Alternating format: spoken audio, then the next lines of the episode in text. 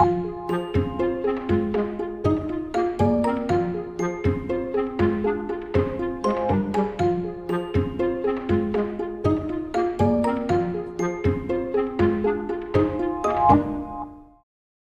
nome é Gabriel, eu sou cofundador da Ingress e a Ingress é uma plataforma de experiências. A gente ajuda as pessoas a encontrarem os eventos que elas gostam e vender os ingressos para elas. A gente se vê como um concorrente do Netflix no longo prazo, ou seja, você vai pensar, quero ficar em casa e ver meu seriado favorito, ou eu quero ver, quero ver gente, quero ir para a rua, quero sair com os amigos, quero tomar um drink, quero ir para um evento, quero ver um show.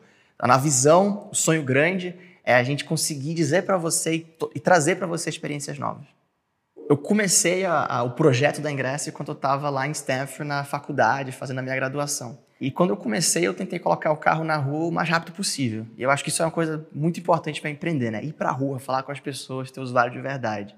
Então eu estava estudando, fazendo as minhas provas, aprendendo a programar, aprendendo economia e ao mesmo tempo atendendo o usuário no saque. É, foi completamente enlouquecedor. Eu lembro que eu dormia todo dia por volta das três às quatro, que com o fuso horário de lá era quando as pessoas no Brasil estavam acordando para a gente começar a conversar sobre o produto. Eventualmente, é, consegui voltar para cá para focar no projeto. A gente começou há cinco anos atrás, no primeiro ano a gente fez 3 milhões de reais em vendas e a projeção desse ano é chegar em 1 bilhão. Hoje a gente é a maior plataforma de eventos da América Latina em volume. A gente tem cerca de 6 mil eventos por ano e eventos que variam desde show, festival, a gente faz eventos de cultura, eventos corporativos, mas basicamente mais focados em entretenimento ao vivo. A Grécia ela nasceu é, de uma crença que a gente tem de que o que mais importa na vida são experiências, é o que a gente viveu. Então a plataforma tenta é, gerar para você aquela experiência inesquecível, seja o ano novo, o carnaval com os amigos, ou aquela exposição que você sempre quis ver. Uma das coisas talvez mais críticas que uma empresa de tecnologia precisa fazer é conseguir o financiamento, né? conseguir dinheiro, porque dinheiro é combustível, é, é, é, é o sangue, é, o sistema circulatório da empresa. Então, no, no, na jornada da Ingresso, a gente levantou quatro rodadas de investimento. E temos um monte de sócios legais aí, como o Mercado Livre, a Qualcomm, a Confrapar, a DGF, vários fundos que investem em tecnologia no Brasil e lá fora. É, a relação é você vai para a rua, vai para o mercado, vai falar com eles, vai se apresentar. É uma, é uma coisa um pouco curiosa, porque você está vendendo o projeto, está vendendo o seu sonho, mas ao mesmo tempo precisa ser uma venda muito, é, muito analítica. O negócio precisa fazer sentido, as contas precisam bater, ele tem que ser sustentável a longo prazo. A gente tem uma cultura onde o problema é de todo mundo sempre, então ele é compartilhado, é, tem muito a ver com o que as pessoas falam sobre cabeça de dono. Né? Então, não é área X ou área Y. Numa empresa de crescimento, principalmente quando você é, é, ainda se considera uma startup, uma empresa que está disruptando, você vê os problemas como de todo mundo. Outro que a gente tem também, em termos de cultura, e eu acho que ele é a espinha dorsal de crescimento, é um valor sobre honestidade intelectual. E honestidade intelectual não é só não mentir, é, é, é muito mais do que isso, né? É, é, ter a certeza de que, que a tua visão, a tua opinião está sendo ouvida se você achar que ela é legítima. É, muitas vezes é mais fácil ficar calado, né? Se, se proteger, se resguardar, e eu acho que isso ac acaba acontecendo muito conforme as empresas vão ficando maiores e as pessoas vão pensando cada vez mais nas suas carreiras do que nos projetos. Uma coisa que a gente tem muito forte no DNA é não deixar as suas ideias passarem despercebidas. Ser intelectualmente honesto quer dizer fazer um esforço para ser entendido numa mesa se você achar que, você, que, que o que você tem para falar é importante. É difícil falar de fracasso. A gente quer vender para os nossos clientes, para os nossos investidores, para nossa equipe que a gente sabe o que está fazendo, que a gente está seguro, que a gente é um vencedor. Mas eu acho que a atitude mais honesta é admitir que a gente muitas vezes não sabe se a gente vai conseguir é, cumprir nossos objetivos. E empreender é descobrir como fazer isso.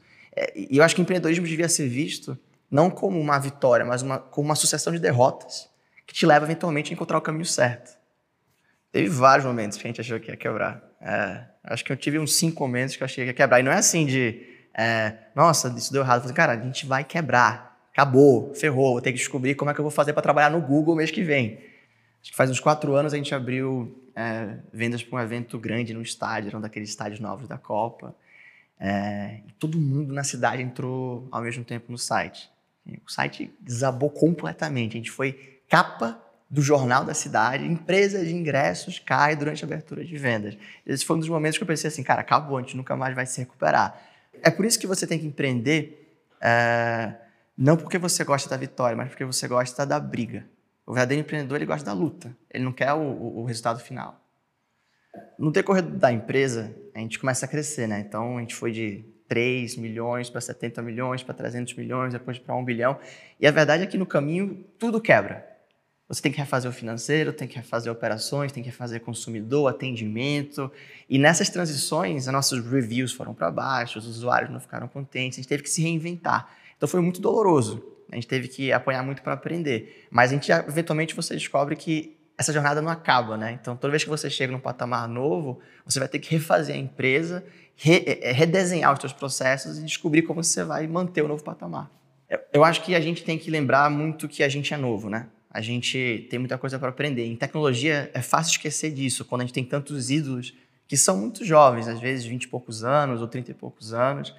É, eu acho que a humildade vem com os fracassos, é, veio para mim, pelo menos. Eu acho que eu fui. É, eu, eu, eu era talvez arrogante demais no início.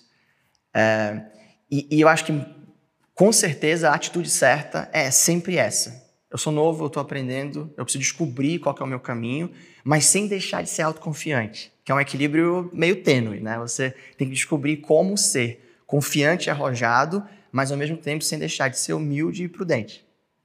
A gente teve muitos aprendizados ao longo do caminho. Eu acho que um dos aprendizados pessoais que eu tive é paciência. Eu sempre fui muito impaciente, muito ansioso. Acho que talvez seja característica de muitos empreendedores que querem construir e fazer as coisas acontecerem rápido. Mas eu acho que a minha, a minha ansiedade me levou a cometer muitos erros. Eu acho que com, é, com o passar do tempo, eu descobri que algumas coisas, é, é, elas vêm no tempo certo. Então, muitas vezes a gente acha que a gente precisa fazer alguma coisa e às vezes a coisa melhor é ser feita esperar.